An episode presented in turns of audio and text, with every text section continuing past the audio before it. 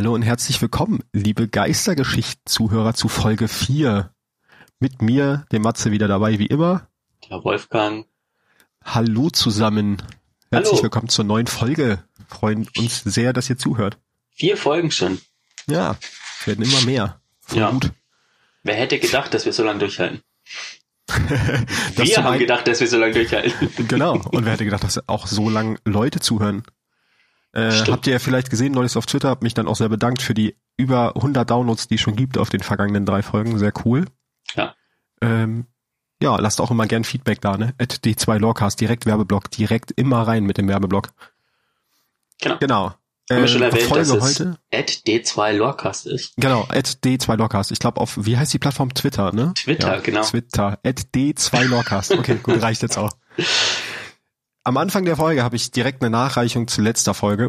Und zwar habe ich ja mein Lieblingsthema Gambit behandelt und ich habe da einen wichtigen kleinen, eine wichtige kleine Anekdote vergessen. Und zwar kommt der Begriff Gambit nämlich eigentlich aus dem Schach und äh, bezeichnet eine Eröff also die Eröffnung einer Partie mit einem Bauernopfer, um den eigenen Figuren schnell die Bahn zum Angriff zu eröffnen.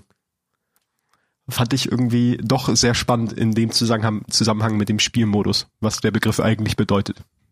Kleine Nachreichung zum letzten Mal. Kann man natürlich jetzt eigentlich, äh, das kann man wieder in 100.000 Sachen rein interpretieren. Ja, natürlich, klar, wie, wie immer. Ne? ja. Sind, wir, sind wir die Bauernopfer des Trifters? Möglich. Uh. Wer weiß das schon genau. Hm. Genau, wir können ja kurz einmal Überblick geben über die Themen heute, die wir behandeln wollen. Ähm, wir haben natürlich jeder wieder unser geheimes Thema, wo wir nicht wissen, was der andere vorbereitet hat. Dann haben wir uns ein bisschen beide mit der neuen Waffe der Woche beschäftigt. Da sagen wir aber auch immer gleich dazu kommen, welches ist. Und dann als großen Hauptthemenblock heute die neuen und die, der Prophezeiungsdungeon, der ja wiedergekommen ist gerade in dieser Woche. Genau. Nur damit ihr es wisst, wir haben heute Zeitpunkt der Aufzeichnung ist der 16.12. Ihr hört sie zwar erst ein bisschen später, aber diese Woche kam er dann. Nee, letzte Woche kam der Prophecy wieder. Letzte, genau, ist ja Reset genau, letzte gewesen Woche gestern. war ja Reset. Ja. Genau, aber erstmal hattest du, glaube ich, noch einen kleinen Fanservice, ne? Ja, nur, ähm, falls es irgendjemand nicht mitgekriegt hat, es ist ja jetzt seit gestern Reset. Es ist der Anbruch-Event. Wir dürft alle fleißig Plätzchen backen. Ähm, zum einen, ihr findet die Rezepte für die Plätzchen im Spiel, findet ihr ähm, auf unserer Twitter-Plattform. Ähm, aus dem Internet ist so eine nette Grafik zusammengefasst, ist leider auf Englisch, auf Deutsch habe ich es noch nicht in schön gefunden. Äh, könnt ihr anschauen. Und zum anderen hat Bungie getwittert, dass aus, aus irgendeinem Grund gibt es den Fehler, dass der Reset für den Anbruch-Event immer sonntags ist und nicht dienstags. Also wenn ihr die Beutezüge macht und so, müsst ihr die vor Sonntag machen, weil nächste Woche, also ab Sonntag gibt's dann quasi wieder neue um 18 Uhr. Wie auch immer sowas zustande kommt. Ja, das verstehe ich auch nicht. Bekommt jetzt also, können wir jetzt eigentlich den Spruch auch hier für Destiny anwenden? Come to the dark side, we have cookies? Hm, Ja, doch. Die wir jetzt komplett nutzen. Ja, stimmt schon, oder? Aber willst du die Cookies essen, die aus äh, Taken, Butter und Das kann nur gut schmecken. Bullet Spray gemacht worden sind? Also, soweit ich den Vagabunden schon mal zugehört habe zwischendurch, der hat ja auch schon alles Mögliche gegessen, was Beine hat, von daher kann das nicht so schlimm sein, den gibt's auch noch. Ja, Fun Fact, ähm, der, wenn du Rezepte, also Zutaten kombinierst, die kein Rezept ergeben, dann kommt immer so eine verbrannte äh, Randtransit, glaube ich, raus. Mhm. Ähm, und die muss man dann immer zum Kryptachen bringen. Das finde ich irgendwie lustig, dass das verbrannte Zeugs immer der Kryptach kriegt, was nur das unterstreicht, dass er früher der meist gehassteste Charakter im ganzen Spiel war. Also vor allem in Destiny 1, wo du aus einem Exo-Engramm auch einen lila oder einen blauen Gegenstand rauskriegen konntest. Oh. Oh, da habe ich aber, das ist nur, also ganz am Rande, habe ich die Tage ein Video gesehen ähm, von Destiny, wo der einen Bug hatte, dass er Exo-Engramme in der Post hatte, die mit null Power-Level angezeigt wurden, wo dann aber auch keine Exos rauskamen, sondern äh, diese Meisterwerkkerne. Ja. Das war auch sehr witzig. Naja, am, das am Rande. genau, da könnt ihr dann auch gucken. Ähm, unser Twitter-Kanal wird später bei meinem geheimen Thema auch nochmal interessant, aber da kommen wir dann zu. Nur so ein bisschen angespoilert. Dann würde ich sagen, kommen wir als erstes zur Waffe der Woche. Ja, Und die ist diese Woche? die Falkenmond oder Hawkmoon.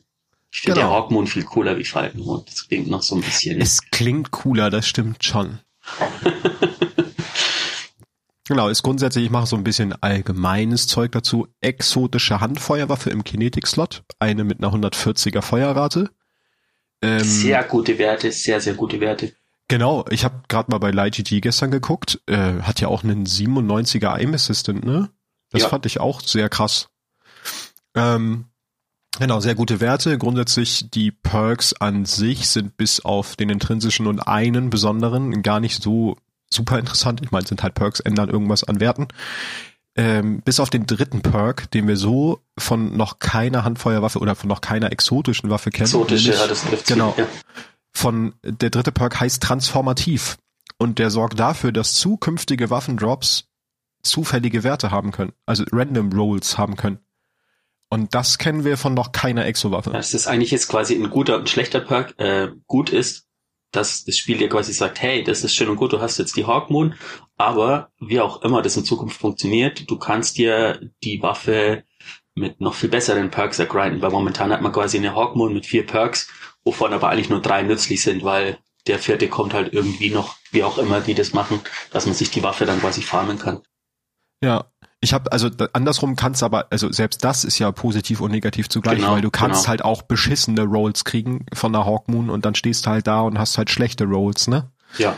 Ist halt immer der Vor- oder der Nachteil, der dann ähm, bei sowas, was du ergrinden musst, dabei ist.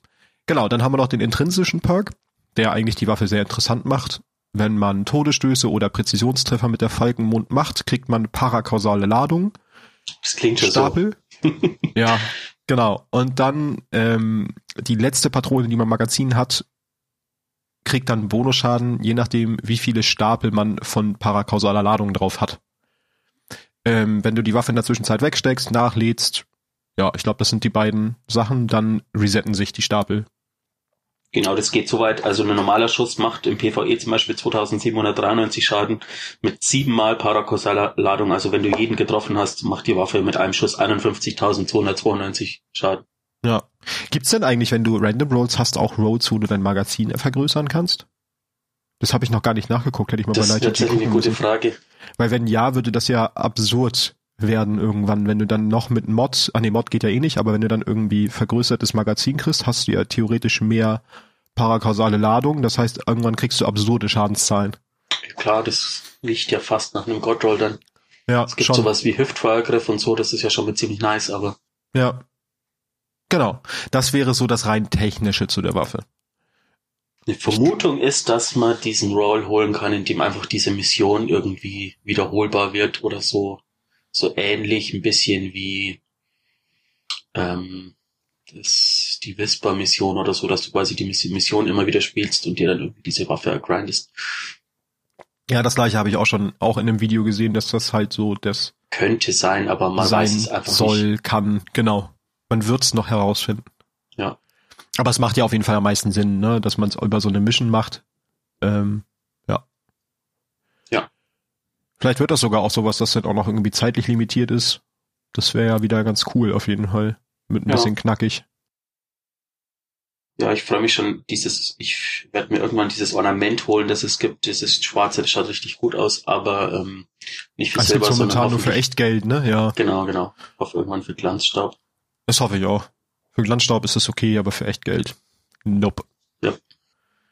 Genau, wollen wir noch ein bisschen was zu der Quest sagen und zu der Lore hinter der Waffe?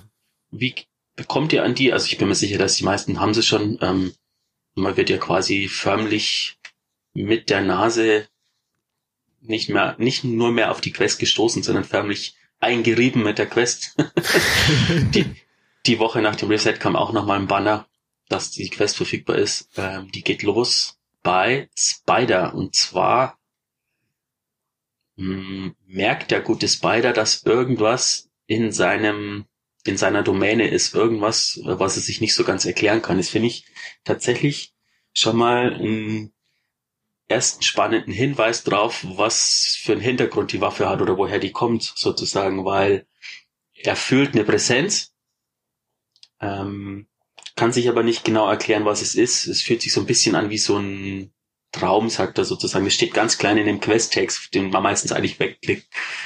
Ähm, und irgendwie kommt sie auch ein bisschen bekannt vor, vielleicht aus dem Grund, weil er ja ein Gefallener ist und vielleicht dadurch schon ein bisschen an die Natur des Ganzen sich irgendwie zurückerinnert.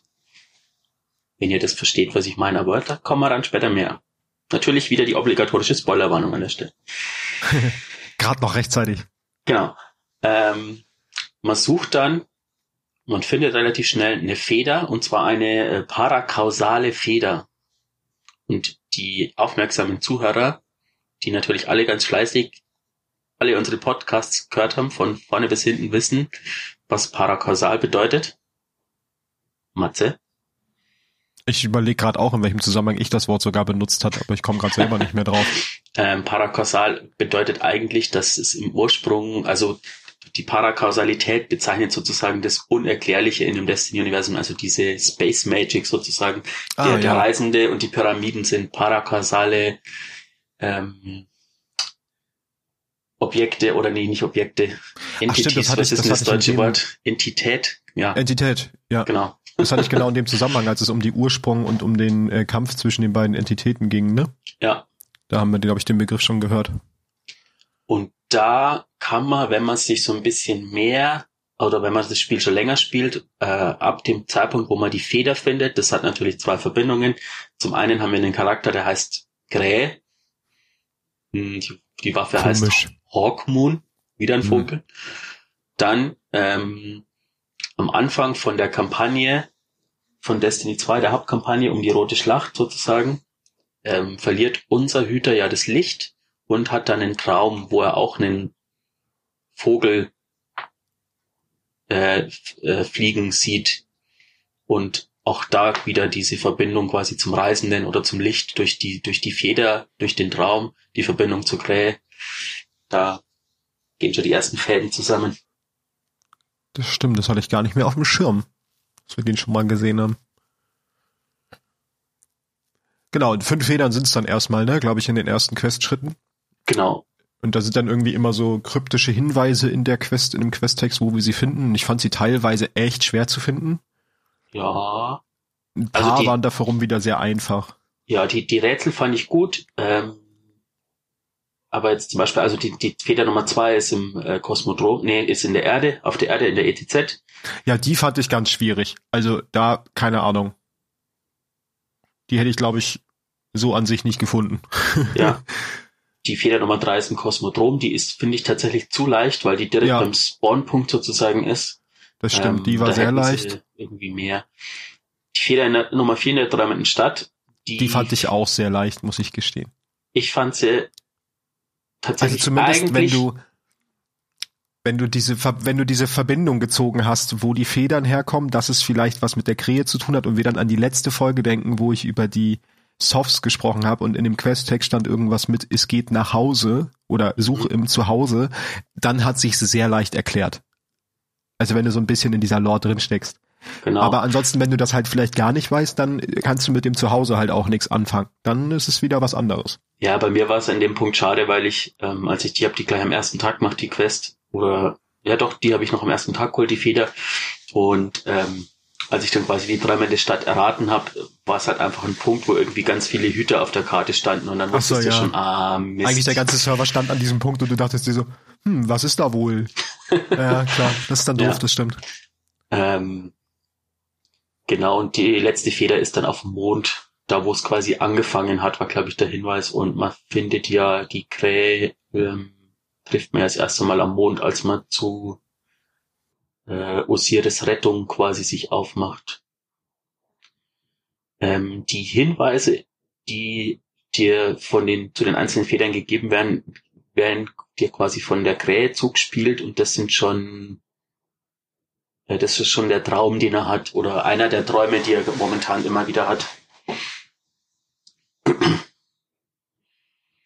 Da, da deutet sich das Ganze schon an. Und wenn man die Federn dann zurückbringt zur Krähe, ähm, sagt er dann auch schon, dass er diese merkwürdigen Träume hat seit kurzem, die, die sich sehr lebendig anfühlen. Ich wollte sagen, er sagt sowas wie, dass sie sich sehr echt anfühlen, also dass ja. das gar nicht wie normale Träume ist, ne? Mhm. Was aber ja auch wieder zu den, wenn wir an letzte Folge denken, an zu den Skills der Erwachten passt. so ein bisschen. Ja, ähm, weil die ja eh sehr viel Erinnerungen und auch ähm, diese diese Träume, bei denen ja eine sehr elementare Rolle, also Rolle spielen in deren Wahrnehmung. Ja.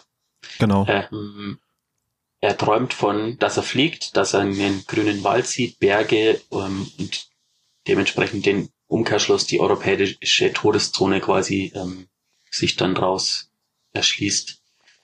Was wiederum den Bogen schließt zu unserem Hüter, der am Anfang von der Hauptkampagne, die jetzt ja leider nicht mehr spielbar ist, genau den gleichen Traum gehabt hat, wo wir durch einen Vogel in die europäische Todeszone geführt werden, um da einen Splitter des Reisenden zu finden, durch den wir unser Licht wieder kriegen. Ja, also eigentlich hätten wir uns hinstellen können und sagen können, ah, kenne ich schon, mach mal, hatte ich schon. Wenn wir klug gewesen wären, neben ihnen und einfach so, Spoiler. Ja, das hat, ja, aber da komme ich später noch drauf zurück, warum Ja. das Ganze eigentlich ein sehr spannender, ähm, wiederkehrender Punkt ist. Okay, ich bin gespannt. Als nächstes kriegen wir dann, glaube ich, dann, wie du sagtest gerade auf der ETZ, dann die Mission Ein Schrei aus dem Jenseits heißt die auf Deutsch.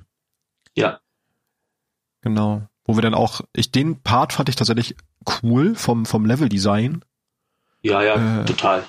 Ja, da springen machen wir halt so ein, so ein, ist halt relativ viel Sprungrätsel, ein paar kleine Kampfpassagen gegen Besessene. Mhm. Genau, aber am Ende dieser Mission passiert ja eigentlich das Beste, was wir finden. Ja, ähm, wir finden ein Abbild der Waffe, die, um die es geht, ein Abbild der Hawkmoon. Genau. ähm, wo schon unser Geist sagt, dass ihn das erinnert an das Geschenk, das uns die Pyramide hinterlassen hat. Weißt du, was ich meine? Wenn du Nee. letzte Season denkst, was, hast, was haben wir da geschenkt bekommen von den Pyramiden? Da haben wir noch dieses komische runde Artefakt gekriegt, oder nicht?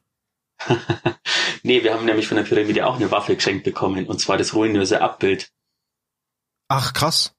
Äh, Das ist, die Waffe ist quasi aus dem, ähm, dem Zweig gemacht, der da irgendwie unter dem Baum wächst, wo Aris die Ah. ganze Zeit gestanden ist. Stimmt. Ja, du hast recht. Und das ist so ein, so ein, ähm, jetzt ist der Reisende wieder erwacht und vielleicht hat der Reisende so das Gefühl, oh, Moment mal, die Dunkelheit, die hat denen, die hat meinen Hütern schon eine Waffe gegeben, ähm, die hat angefangen, quasi meine Hüter zu verderben mit, mit den Fähigkeiten Stasis. Ähm, jetzt muss ich mir auch eine Waffe einfallen lassen, sozusagen. Also könnte man so interpretieren. Oder einfach, dass das jetzt so ein Gegenpol ist und wieder diese, dieses Yin und Yang von der Reisen, von dem Reisenden und der Dunkelheit beschreibt.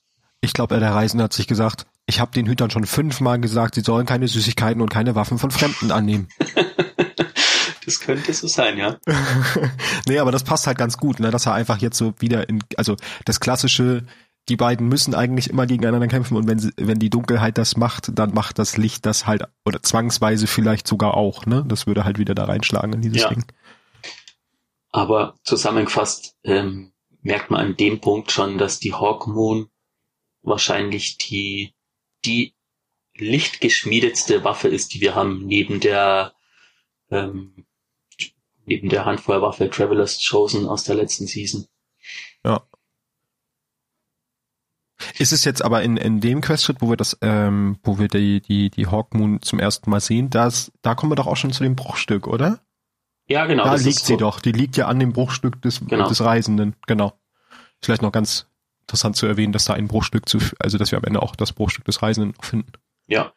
Wiederum nicht wir finden dahin, sondern eigentlich werden wir quasi von der Krähe dahin geführt durch seine Genau. Träume. Also der Reisende kommuniziert nicht mit uns, sondern kommuniziert eigentlich mit der Krähe sozusagen. Genau. Und Ähm, dann im letzten Questschritt müssen wir ja eigentlich nochmal, also eigentlich nochmal in die gleiche Mission, ne? ja, jetzt geht's dann erstmal da weiter halt mit ein bisschen anderen Weg, werden halt wieder von ähm, Falken werden in dem Sinne. Also in dem Fall. Ähm, Ja. Springen uns da wieder durch die Gegend und entdecken dann am Ende das Schlimmste. Ich fand es auf jeden Fall schon ein bisschen krass, was man dann am Ende sieht, weil man kommt dann wieder in diesen Raum, wo wir beim ersten Durchlauf auch waren, sehen das Bruchstück theoretisch auch, allerdings ist Aber da eine, warte mal, du bist einen Schritt Ja. zu weit. Dazwischen bin ich einen kommt, Schritt zu weit. Oh. dazwischen kommt noch was anderes. Okay, was kommt dazwischen noch? Ähm, man wird dazwischen nämlich in die ETZ in das Startgebiet ähm, geführt und zwar in das äh, Reservoir, in, das, in dieses Wasserreservoir. Ach stimmt, die hatte ich vergessen, die Mission. Genau. Du hast recht, die ist ja noch Da- dazwischen. da findet man zwei Sachen. Zum einen, ähm, also ihr könnt auch gerne mal euch das Gebiet nochmal anschauen. Da kann man nämlich jederzeit hin. Das geht nicht nur in der Mission sozusagen, sondern da kommt man auch ganz normal von der Patrouille immer noch hin. Man findet zum einen den Unterschlupf der Krähe in der ETZ. Ähm, es ist sehr empfehlenswert, sich das mal anzuschauen, weil da sind nämlich lauter Gegenstände drin, zu denen die Krähe dann quasi über die, das Kommunikationsding was erzählt. Ähm, man findet zum Beispiel das Schwert. Das finde ich voll lustig. Ähm, in der Anfangssequenz äh, rettet er ja Osiris, der von einem Ritter beinahe quasi getötet wird. Ähm, und das Schwert des Ritters, das die Krähe da tötet, das hat er sich aufgehoben und mitgenommen und steht jetzt in seinem Unterschlupf. Stimmt, das habe ich auch gesehen. Und wenn man das quasi anklickt sozusagen, dann erzählt er halt ja, dass er irgendwie, ähm, er hat halt Osiris gerettet und ähm, das hat ihm das erste Mal so ein bisschen das Gefühl gegeben, dass er einen Zweck hat oder einen Sinn hat und das, ähm, ja, und das ist quasi so eine Erinnerung dran. Er war ja sowieso vorher so ein bisschen verloren gefühlt, ne, weil er nicht so ganz wusste, wohin mit sich und ja. Das hat man ja auch gemerkt am Anfang der Season. Ähm, er hat auch eine, eine Schüssel vom Anbruch-Event stehen, also die so in diesem Muster von die, dieses Anbruch-Design sozusagen, was so ein bisschen, was ein bisschen eine Hommage ist an letztes Jahr, weil man beim Anbruch-Event letztes Jahr das erste Mal von der Krähe als Hüter hört. Also es gibt so einen Lore-Eintrag sozusagen, wo erzählt wird, dass es quasi einen, einen Hüter gibt, der sein Gesicht verbirgt ähm, weil ihn andere Hüter anfeinden und er nicht weiß, warum. Er weiß, dass er irgendwas angestellt hat, aber er kann sich nicht erklären, sozusagen, weil er, er keine Erinnerung an sein voriges Leben hat. Interessant, den kannte ich auch noch nicht, den. Ja. Und das ist quasi das erste Mal, dass man überhaupt was von Ultra Soft hört, ähm, seitdem er wieder erweckt worden ist, seitdem es die Videosequenz gab. Und das ist quasi so eine Hommage dran, diese Schüssel. Hm. Genau, da geht's dann weiter. Am Schluss von dieser Mission findet man noch, wenn man sich so ein bisschen umguckt, in, dieser Are in diesem Areal, wo der Endboss in dieser Mission steht, einen Vogel, äh, den man ansprechen äh, kann. Also man kann quasi mit dem Reisenden, ähm, äh, ich weiß gar nicht, wie es auf Deutsch heißt, Commune, was der Traveler heißt im Englischen. Was ist Commune? Äh, keine Ahnung. Commune? Könnte man mal nachgucken, warte. Ähm, wie, wie dem auch sei, hm, die Krähe meldet sich dann, ist es an so einer Tür und sagt, dass hinter der Tür quasi ein Schiff ist, das er eigentlich zerstören sollte von Spider aus, aber er irgendwie nicht gemacht hat und einfach da versteckt hat. Und es kann sein, dass es dem dann auch noch eine Quest gibt irgendwann, um sich dieses Schiff zu holen. Commune heißt sich vertraulich unterhalten. Ja. Passt ja eigentlich dann. Mhm. Okay. Genau. Die Mission hatte ich tatsächlich gerade völlig unterschlagen in meinem Kopf. ja. Danach kommen wir aber dahin, wo ich jetzt gerade meinte, ne? Genau, dann geht's wieder, da muss man wieder ein bisschen, glaube ich, Mobs töten und so. Und dann geht's wieder zurück in die, in dieses andere Gebiet, ähm, zum Splitter des Reisenden. Da kannst du jetzt ja du erzählen, was du, wo ich die vorhin unterbrochen habe. Genau, da kommen wir zum Splitter des Reisenden ähm, in so eine Boss-Arena und sehen dann, dass der Splitter allerdings von einer besessenen Kuppel umschlossen ist und das somit, also man kann dann halt relativ schnell schlussfolgern, dass die Besessenen versuchen, diesen Splitter zu korrumpieren. Ja. Was mich halt erstmal schon kurzzeitig geschockt hat, weil das sieht man halt nicht alle Tage, dass die Besessenen versuchen, den Splitter des Reisenden äh, zu übernehmen. Und man muss das dann da halt verhindern, indem man gegen eine Hexe kämpft. Diesen Namen ich mir überhaupt nicht gemerkt habe. Ich weiß gar nicht, ob der irgendwie relevant war. Weiß nicht, ob du den nee. hast. Nö. Auch nicht, nee.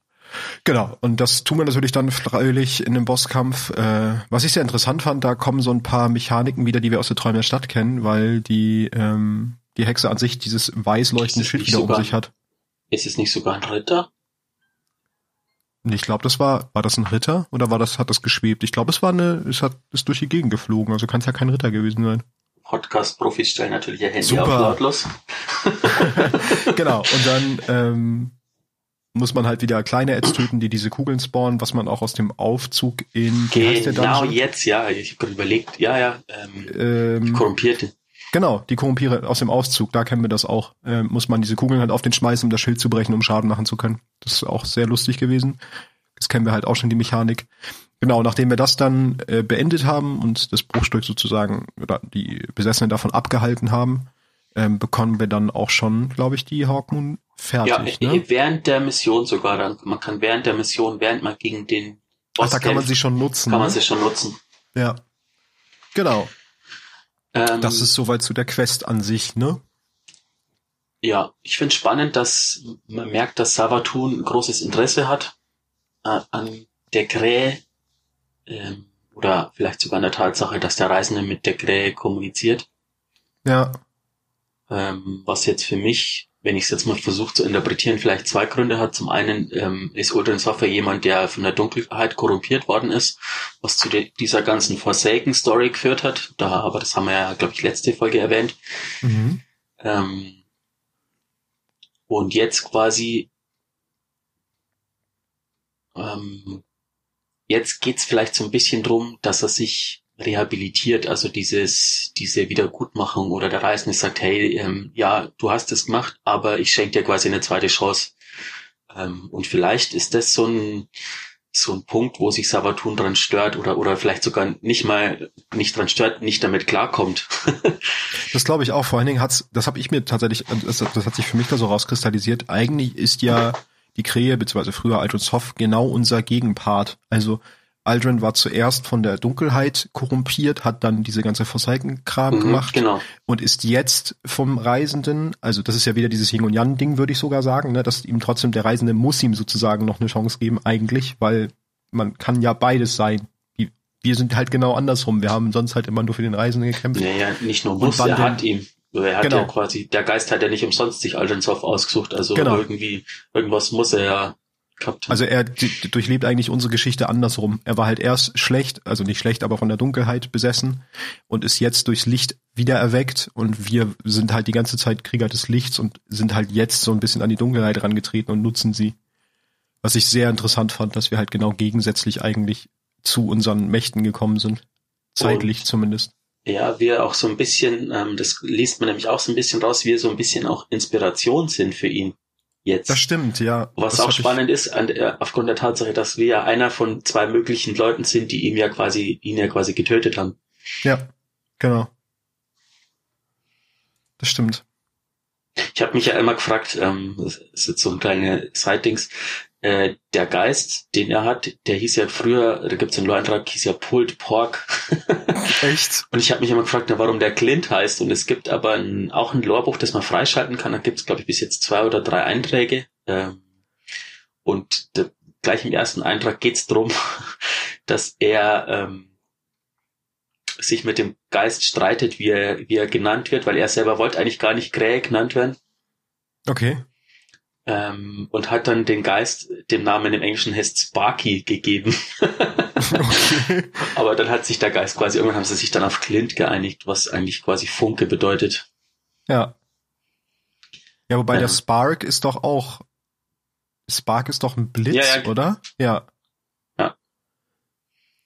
Spannend. Ich bin mal gespannt, wie sich das alles mit. Ich bin mir jetzt auch nicht so ganz sicher. Hat er jetzt eigentlich, also er weiß doch immer noch nicht alles von seinem früheren, also er weiß ja immer noch nicht viel Nee. von seinem früheren Leben. Er hat nur so ein paar Erinnerungen in Form von Träumen, ne? Nee, ich glaube, es steht auch, äh, sein Geist hat ihm auch gesagt, dass er ihm nichts erzählen darf.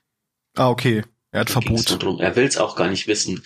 Äh, er sagt aber, dass er weiß, dass er was wohl ziemlich Schlechtes gemacht hat, aber er, genau, Okay, das dann vielleicht ist er sich dem zumindest bewusst. Ja. insgesamt durch die ganze Hawkmoon-Quest nochmal zusammengefasst, finde ich, ähm, ist eine Exo-Quest, die sehr viel Spaß gemacht hat, mal wieder was anderes war. Und für mich entwickelt sich oder hat sich durch die Quest die Krähe und Aldrin Soft zum fast schon zum am meisten ausgearbeiteten arbeitetsten Charakter im Spiel entwickelt. Also den Ja, facettenreichsten irgendwie. Das stimmt. Und Einfach dadurch, dass er so viele Schicksale bis jetzt hatte schon, ne? Ja, ich hoffe sehr, dass ähm, das auch noch weitergeht. Oder ich habe auch so ein bisschen das Gefühl, dass wir, dass es noch nicht das Ende von der ganzen Sache war. Vielleicht geht sogar das, das ganze Jahr hin, nachdem ja Sabaton so ein großes Interesse hat, vielleicht geht sogar das Ganze Richtung die Krähe ist quasi der Hauptcharakter des, des Jahres bis hin zum nächsten Add-on Witch Queen. sozusagen. Genau. Das glaube ich auch. Also ich und was mich, was ich noch ganz schön fand, durch diese Quest hat auch irgendwie finde ich diese Season ein bisschen mehr Inhalt bekommen, weil bis jetzt war die Season halt doch für mich ein bisschen die Season selber wenig ja. Inhalt die Season an sich. Du hattest diesen, du hast diese diese eine Aktivität freigeschaltet und Ende. Ja, aber so, so lore-technisch war da noch nicht viel. Und das hat dem, das hat zumindest jetzt dem, dem Hauptverantwortlichen für die Season, was ja Aldrin Soft bzw. die Krähe ist, so ein bisschen mehr Background und so ein bisschen mehr Inhalt gegeben. Das fand ich ganz schön weil das so ein bisschen mehr dann in die Season reinspielt. Ja. Genau. Aber das, glaube ich, sollte dann auch genug gewesen sein zur Waffe der Woche, ne? Ja, genau. Dann würden wir jetzt mit deinem geheimen Thema weitermachen. Ich bin sehr gespannt, was du da vorbereitet hast. Sagt dir der Name Micah Abram was? Nein, nicht, dass ich wüsste. Ich lese dir mal kurz einen kleinen Abschnitt vor aus dem Lore-Eintrag. Es kann sein, dass ihr jetzt ein bisschen Geklicke hört. Ich mache das aus dem Spiel raus, weil ich die nicht auf Deutsch ähm, quasi im Internet gefunden habe und ja, ich wollte jetzt auch nicht die ganzen Sachen rausschreiben. Ist jetzt, vielleicht klingt es nicht so professionell, aber ich finde es irgendwie, muss ja jetzt nicht großartig stören. Nö, ach, bisschen klicken ist auch nicht so schlimm. Also, lieber Reisender, ich heiße Maika. Ich bin zehn Jahre alt und ein Mensch. Den zweiten Teil konntest du dir bestimmt denken, aber Papa sagt, da wo du herkommst, gibt es viele verschiedene intelligente Spezies. Darum wollte ich genau sein. Woher kommst du eigentlich? Ich bin vom Mars. Jetzt gerade aber sind Vater und ich auf dem Weg zu einer brandneuen Kolonie auf Europa, wo wir zusammen mit Papa leben werden. Papa ist der leitende Quanteningenieur bei Braytech. Das bedeutet, er baut super coole Computer. Er ist so gut darin, dass er zusammen mit dem Clovis Bray die ganzen streng geheimen Sachen machen darf. Er hat sogar Teile der Hardware von Rasputin entwickelt. okay. Sagt dies jetzt was, woher es kommt? Äh, ja, also es wird wahrscheinlich ja irgendeiner von Brays Vertrauten sein, aber ist jetzt die Frage, wer? Also, also ähm, Ursprung des Ganzen ist ein Lorbuch, das man sich momentan freischalten kann. Es gibt momentan sieben Teile von neun. Ähm, nee, okay. sechs Teile von neun schon im Spiel. Ah. Jetzt weiß ich, worauf. Du hast das Thema aufgegriffen, wo ich dachte, das warst du letzte Woche schon, oder? es geht tatsächlich um die Pinguine, die man auf Europa ja, finden kann. das war so klar. Ähm, war krass, ich habe mir die Lore-Einträge noch gar nicht durchgelesen, die zu den Pinguinen gehören, weil ich warten wollte, bis ich alle hab. Ähm, Tja. Und dazu muss ich jetzt oh, kurz den Zuhörern sagen, Spoiler. dass ich eigentlich gedacht habe, dass Wally das Thema, weil das passt so zu ihm, direkt schon letzte Woche äh, aufgreift, beziehungsweise vorletzte, als wir das Wann haben wir zum ersten Mal, nee, letztes Mal haben wir zum ersten Mal angefangen mit den Geheimthemen. Genau, da dachte genau. ich schon, dass er das da macht. Hat er nicht, habe ich ihm hinterher gesagt, dann hat er es gleich zum Anlass genommen, es diese Woche zu machen. Nee, ich Sehr gut. Ich ähm, hatte ursprünglich ein anderes Thema, aber ich habe mir dann angefangen, die Dinger zu lesen und ich finde es einfach ähm, spannend mal so einen anderen Sicht, andere Sicht zu, zu bekommen. Also es äh, mal kurz zusammengefasst, es geht in den, wenn man die Pinguine findet, ähm, was sind eigentlich die Pinguine? Ähm, in dem Gebäude, wo Varix auf Europa steht, ist rechts von dem Raum, wo Varix ist, ist kann man nochmal in den Raum reingehen. Es ist eigentlich ein leerer Raum, der scheinbar keinen Zweck hat. Aber man kann da ähm, Woche für Woche Hinweise finden auf ähm, Fundorte von kleinen Pinguinfiguren. Bungie hat ja in den letzten Erweiterungen immer wieder so Sachen versteckt. Also bei Forsaken waren es neun Katzen, die man finden konnte. Neun. Auch eine spannende Nummer. Mhm. Kommen wir später dazu. Und in Shadowkeep waren es neun Hasen, die man finden konnte. Auf dem Mond. Die Katzen genau. in der träumenden Stadt. Und jetzt eben auf Europa die Pinguine. Die genau. Pinguine selber sind ähm, Stoff, ganz normale Stofftiere, die Clovis Bray angeschafft hat für die Kinder, die quasi mit ihren Familien nach Europa kommen, äh, um sie so ein bisschen willkommen zu heißen und so ein bisschen, ja, vielleicht die Wärme zukommen zu lassen. Die Pinguine haben auch den gleichen Anzug an, den die Kinder quasi gebraucht haben, um auf Europa quasi zu überleben. Vielleicht so ein bisschen auch ein, hey, schau mal, der Pinguin hat es auch an, also macht's dir nichts, kannst du auch anziehen. Gleich zu ähm, Schulungszwecken. Ja. Und in den Briefen geht's quasi drum, äh, um die Geschichte von Micah Abram heißt der Junge oder Mädchen. Da bin ich mir jetzt nicht so genau sicher. Micah ist nämlich ein, im Englischen tatsächlich ein Namen für beides, glaube ich. Aber wenn ich jetzt jemanden auf dem Schlips getreten fühle, weil er sagt, was, Maika, ist das natürlich ein weiblicher Name oder ein, ein männlichen, der sagt, oh nee, was, Frauen heißen auch so. Deswegen einfach alle Optionen offen lassen. Genau. Ähm, und er schreibt quasi an den Reisenden, was ich in zwei Punkten toll finde. Zum einen scheint der Reisende ja damals was gewesen zu sein, zu dem er aufschaut. Also, was heißt scheint? Es war natürlich so, der Reisende hat für das goldene Zeitalter gesagt und es war ja im goldenen Zeitalter. Ähm, und zum anderen zeigt es auch, dass die Frage ist, wo schickt der das hin? Das ist ja eigentlich wie bei uns mit dem Weihnachtsmann. Ja, wahrscheinlich ist es auch. Ich kann mir vorstellen, dass das auch so gelebt wurde. Ja. Also, dass man den Mythos praktisch so weitergegeben hat an seine Kinder und die dann Briefe geschrieben hat, die dann einfach die Eltern einkassiert haben und dann hieß es ja, dann schreibst du an den Reisenden deinen Brief. Einfach so könnte ich mir halt durchaus vorstellen. Ja. Ähm, und ich bin gespannt, wo es hingeht. Also es geht am Anfang, beschreibt er halt einfach, was er so macht. Ähm, Maika sagt auch, dass er quasi zwei Väter hat. Einmal sagt er Vater und einmal Papa. Ähm, also quasi zwei Männer als Eltern. Der eine ist schon länger da und arbeitet eben mit Clovis Bray und der andere reist mit Maika sozusagen nach und dann beschreibt er halt so ein bisschen, was er so erlebt. Ähm, er beschreibt dann, dass er seinen ersten Pinguin gefunden hat, den er ähm, Mihalova nennt. Mihalova ist die Wissenschaftlerin, eine der Wissenschaftler und Astronauten auf Ares One. Das war die, die Mission, die quasi den Reisenden entdeckt hat. Als äh, 2014 im Spiel, also in, äh, äh im Spiel 2014, nicht in unserem 2014.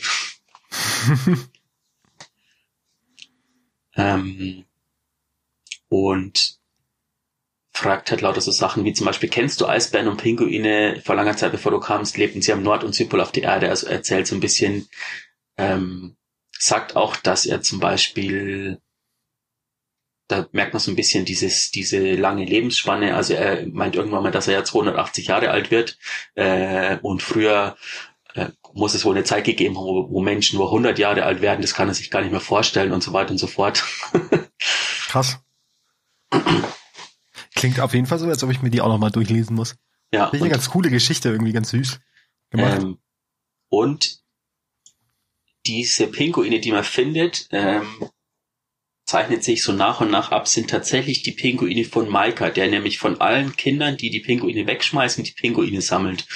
Und irgendwann, das kam tatsächlich erst gestern, ich will jetzt aber eigentlich auch nicht so viel spoilern, ähm, hat er aber, schreibt er aber, dass er tatsächlich neun Pinguine hat. Mialova, Calumet, Hardy, äh, Shao, Clovis, Villa, Alton, Elsie und Anna. Ah, die Familie Bray vereint. Er hat quasi die Pinguine Namen gegeben von Personen, zu denen er irgendwie aufschaut. Ja. Ähm, Doch eine schöne Geste. Und das Ganze nimmt auch irgendwie so einen, geht in so eine bestimmte Richtung, weil irgendwann geht es nämlich so ein bisschen Richtung Exos, also ähm, ähm, Moment. Richtung Exos? Okay, da bin ich jetzt gespannt. Ähm, genau, hier. Ach ja, nicht zu fassen, dass ich dir noch nicht von den Exos erzählt habe. Sie haben es geschafft. Clovis und Papa und all die anderen Wissenschaftler bei Braytech haben echte, laufende, sprechende, menschlich aussehende KIs geschaffen. Ich habe sogar eine gesehen, als uns Papa die Kolonie gezeigt hat. Sie sah total abgefahren aus und sie hat irre äh, coole, hat, hatte irre coole Leuchten als Augen. Ich wollte mit ihr sprechen, aber Vater meinte, er kann sich nicht sicher sein, dass ich nicht wieder zu viele Fragen stelle. Sehr gut. Ein sehr neugieriges Kind. Ähm, er hat dann so eine Begegnung mit zwei Exos. Der, die Klasse von ihm macht nämlich so einen Ausflug und er, er stiehlt sich so, er stiehlt sich davon oder sie. Ich, ich benutze immer so einen Artikel S. ich sage einfach Maika. Maika steht sich davon. Ähm, und trifft dann zwei Exos, die gerade Kisten irgendwo abladen. Er hat sich versteckt und ähm, dann unterhalten sich die Exos der eine sagt, ich mache kurz Pause, mir egal, ob wir noch etwas zu essen brauchen oder nicht. Zu dieser Zeit haben wir immer unsere Mittagspause gemacht. Ich weigere mich, den ganzen Tag durchzuarbeiten. Darauf sagt der andere Exo, ich vermisse unser Mittagessen, ich vermisse es, Hunger zu haben. Der erste Exo antwortet in einem seltsamen Tonfall, hm, also bist du hungrig nach Hunger? Daraufhin lachten beide lange. Hm. Ja, und ähm, da kommen wir auch, das ist direkt wieder, da kann ich eine Parallele ziehen, äh, ziehen zu der Folge über Exos, da merkt man schon, ne, dass das Fehlen von menschlichen Emotionen dann zu Identifikationsproblemen mit dem Exokörper geführt hat. Im Kleinen. Ja. Maika ähm, hört dann, dass sie sich quasi über den Seelenklempner unterhalten, die, zu dem sie wohl gehen, oder die Exos gehen, um mit dieser Krankheit, von der wir ja schon ausführlichst erzählt haben, ähm, klarzukommen. Und der Seelenklempner ist der Vater von, von Maika. Ah. Ja. Interessant. Maika versucht dann, äh, dem passt das gar nicht, er findet das Ganze immer gruseliger und will gehen und ähm, macht aber dabei ein Geräusch. Und die Exos fragen halt, was war das? Und ist, Maika ist losgerannt. Ähm, und dann kommt eben noch der, das ist der letzte Abschnitt, den ich vorlese, dann bin ich fertig. Ich hörte, wie sie nach mir riefen und wie ihre Schritte immer näher kamen. Dann hörte ich einen Knall und etwas zischte über meinen Kopf hinweg. Schließlich packten mich zwei kalte, harte Klauen und ich sah direkt in diese leuchtenden, blauen Augen. Hm. Dann sind wir ja mal gespannt, wie es weitergeht. Wir haben ja noch nicht alle, ne? Da wird man ja vielleicht noch ein bisschen was erfahren. Ja. Ah, eine coole Story, tatsächlich gibt dieser ganzen Europaszenerie noch ein bisschen eine andere Art von Tiefgang. Ja, falls ihr die Pinguine suchen wollt, ähm, ihr könnt natürlich euch irgendwelche YouTube-Videos anschauen. Aber es macht tatsächlich sehr viel Spaß, die auch selber zu suchen. Das mache ich jede Woche. Ähm, wenn ihr in diesen Raum geht, findet ihr immer Woche für Woche einen weiß leuchtenden Punkt, der sagt euch, wo, in welchem Gebiet der Pinguin ist. Er sagt euch nicht genau, wo er ist. Und ich ähm, muss auch sagen, die sind eigentlich alle gar nicht so schwer zu finden. Nee, also man muss eigentlich nur in das Gebiet gehen und einfach immer Dinge suchen, die anders sind. Ja. Den von gestern, ja. Der ich ist sagen, auch, den habe ich selber noch nicht gesucht. ja, der ist nicht schwer versteckt. Ähm, okay. Aber ja, ähm, der ist sogar, glaube ich, äh, offensichtlicher versteckt wie andere. okay. Um es jetzt mal gespannt. kryptisch zu machen. Genau, das zu den Pinguinen. Sehr cool, haben wir über die auch mal gesprochen. Äh, genau, als nächstes würden wir dann zu unserem Hauptthema heute kommen. Und zwar haben wir heute so ein bisschen vorbereitet über die neuen und über den Prophecy Dungeon, beziehungsweise auf Deutsch die Prophezeiung. Da der ja seit letzter Woche ähm, wieder im Spiel ist. Der war jetzt zeitweise raus, jetzt ist er wieder drin. Und das haben wir zum Anlass genommen, gerade auch mal einen Blick auf die neuen zu werfen, weil das so ein bisschen in die Richtung geht, wo wir noch gar nicht so viel unterwegs waren. Äh, aufgeteilt haben wir es jetzt so, ich mache jetzt so ein bisschen was geschichtlich und der Wolfgang macht so ein bisschen was zum Prophecy Dungeon und fällt mir ins Wort, wenn ich irgendwo totalen Blödsinn erzähle oder er noch was anzumerken hat. Stopp! Was? Äh, nee. Was genau? Also ich habe erstmal so ein paar grundsätzliche Dinge zu den neuen. Ähm, das sind, wie es so schön beschrieben wurde, empfindungsfähige Wesen, die mit den Planeten des Sonnensystems verbunden sind.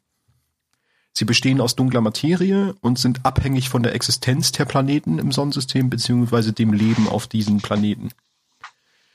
Sie selber kontrollieren den unbekannten Raum, äh, dessen Natur kaum verstanden wird.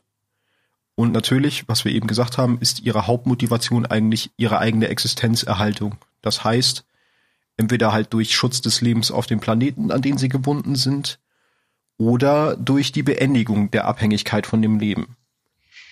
Äh, sie können sowohl dunkle Materie als auch normale Materie manipulieren. Und sie werden meist durch, oder sie werden eigentlich durch Abgesandte oder Agenten repräsentiert. Da kennen wir auch äh, im näheren Umfeld zwei von. Da kommen wir, glaube ich, später noch drauf. Ja. Ähm, und grundsätzlich teilen sich die Neuen erstmal in zwei Fraktionen auf, wovon die eine Fraktion dafür ist, das Licht zu studieren, ähm, damit sie es für sich nutzen können. die besteht aus fünf Mitgliedern und die zweite Fraktion, die dann logischerweise aus vier besteht, weil es sind ja die neun, wollen sich praktisch von der Abhängigkeit lösen, die sie ja besteht zu dem Planeten und zum Licht und zum Leben ähm, und suchen praktisch nach Wegen, das zu beenden und beschäftigen sich mit dem Erschaffen eigener Reiche durch Raumzeit, Engineering heißt es so schön, und durch Erschaffung schwarzer Löcher. Genau, zudem sind sie noch äh, verantwortlich für die Austragung der Trials of the Nine. Das war so das Generelle. Hast du da noch was zu anzumerken, oder? Ähm, also es, die, die, ich weiß nicht, worauf du jetzt dann als nächstes kommst, aber die, die Prüfung in der neuen ist quasi der Vorgänger der Prüfungen von Osiris. Genau. Ähm, und die habe ich aber gar nicht weiter beleuchtet, die Trials tatsächlich. Also wenn nee, du da das was war zu quasi hast, schon ein Versuch, einfach ähm, die die Hüter zu studieren und vermutlich auch durch die Hüter das Licht zu studieren. Wahrscheinlich, genau. Das würde Oder- auch gut passen. Uns quasi zu prüfen und zu gucken, wie die Hüter in der Lage sind, das Leben zu beschützen sozusagen, weil, wie du ja schon gesagt hast, die ja abhängig von dem Ganzen sind. Genau. Und ihnen dadurch vielleicht auch Waffen in die Hand zu geben, um das Ganze noch einfacher machen zu können. Was ja Sinn macht, dadurch, dass man da auch immer in den Trials halt Belohnungen bekommen hat, ne, die ja dann praktisch genau diesem Ziel dienlich wären. Die brennende Frage, die ich jetzt habe, wenn ich dir jetzt so zuhöre, die bestimmt Ja. auch ein Hörer hat, wenn du sagst, die sind ähm, von den Planeten und dem Leben drauf abhängig, was ist denn dann mit den Planeten, die jetzt verschwunden sind? Das ist eine gute Frage. Man, wir wissen ja selber noch nicht, was mit den Planeten ist, die verschwunden sind. Ähm, da habe ich aber tatsächlich keine wirkliche Antwort drauf. Ich glaube, man könnte sich das so erklären, äh, diese ähm, die dunkle Materie ist ja überall quasi. Die Genau. ähm, durch die durch die wie heißt es diesen gravimetrischen Pull, also diese Energie um die Planeten, ähm, hat sich diese dunkle Materie irgendwie verändert und für für Empfindungen quasi gesorgt. Also das Leben auf dem Planeten hat dafür gesorgt, dass die ähm, die Materie, ah, wie, das ist so schwer zu beschreiben. Das ist aber, glaube ich, der, der, der, Ursprung der neuen ist einfach so genau, das abstrus. würde gleich auch noch kommen.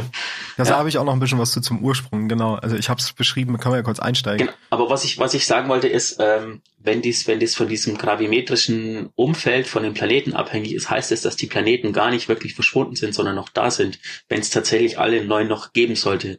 Was wir Genau. zum jetzigen Zeitpunkt aber eigentlich nicht wissen, da von den neun der Season oder in Beyond Light noch gar nicht so großartig die Rede war. Ja, und tatsächlich wissen wir auch nur, also wir können zwangsweise annehmen, dass die fün fünf Mitglieder noch leben, aber da komme ich auch noch später drauf, warum Mhm. ich zumindest annehme, dass fünf auf jeden Fall noch da sind. Aber dann würde ich erstmal zum äh, zu dem Ursprung kommen. Die Genau. Ursprungsgeschichte wurde von vom Kryptarchen ähm, Lavinia Garcia Umrtavil äh, niedergeschrieben und wurde praktisch auch von den Neuen an sie weitergegeben. Ich gehe mal davon aus, dass es eine sie ist, weil Lavinia Ja, ja. klingt weiblich. Genau, die neuen selber entstanden aus Strömen dunkler Materiepartikel, die durch die Galaxie zogen, erstmal ziellos. Diese Ströme wurden dann zu den Kernen von Sonne und anderen Planeten gezogen und die dunkle Materie interagierte durch die Schwerkraft mit normaler Materie. Durch äh, gleich dann, also sie wurde dann praktisch angezogen und dann wieder abgestoßen. Durch die Wiederholung dieses Prozesses entstanden Bahnen in Endlosschleifen die praktisch als Bildung für die Neuen dienten und dadurch sind sie halt auch wirklich von dem Planeten abhängig, weil sie immer dieses, äh, diese Schleifen sind halt entstanden durch Anziehung und Abstoßung. Ähm, genau, mit der Entwicklung von Leben im Sonnensystem erwachten die Neuen, denn die Bewegung der Lebensformen auf den Planeten sorgten für Störung dieser Schleifen. Weil die dunkle Materie der Neuen jedes Lebewesen im Sonnensystem durchdringt. Und dadurch sind sie praktisch aufgewacht, durch, dadurch, dass sich was bewegt hat. Ne, kann man sich ganz einfach so feststellen, äh, merken. Ähm, und die Spaltung der Neuen in die zwei Lager entstand nach Ankunft des Reisenden im Sonnensystem. Das sind Da so die gibt- Geschichten der Neuen.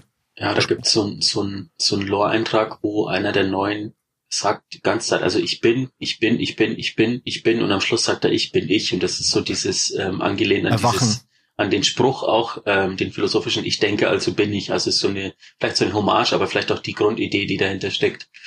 Ich denke mal schon, dass sie die Grundidee auch dafür genutzt Ja, haben, dann dieses- macht ja Sinn.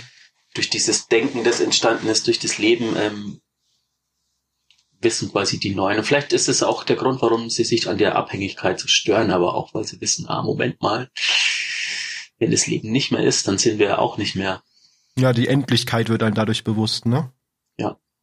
Und dann kannst du halt auf zwei Arten darauf reagieren, genauso wie sie es eigentlich tun. Entweder du versuchst dich daraus zu lösen oder du versuchst, das alles zu erhalten, was dich erhält. Ja. Genau, dann gehen wir rüber ins letzte Stadtzeitalter. Ähm, die Neuen hatten natürlich ein Interesse der letzten Stadt zu helfen und da kommen wir zum ersten Agenten äh, von ihnen und schickten Xur, den wir ja alle kennen, äh, zur letzten Stadt, um äh, die Hüter mit mächtigen Waffen zu beliefern und ihnen auszuhelfen. Das ist der Grund, warum wir Xur immer noch sehen. Einmal die Woche, nein, nicht einmal die Woche, aber am Wochenende.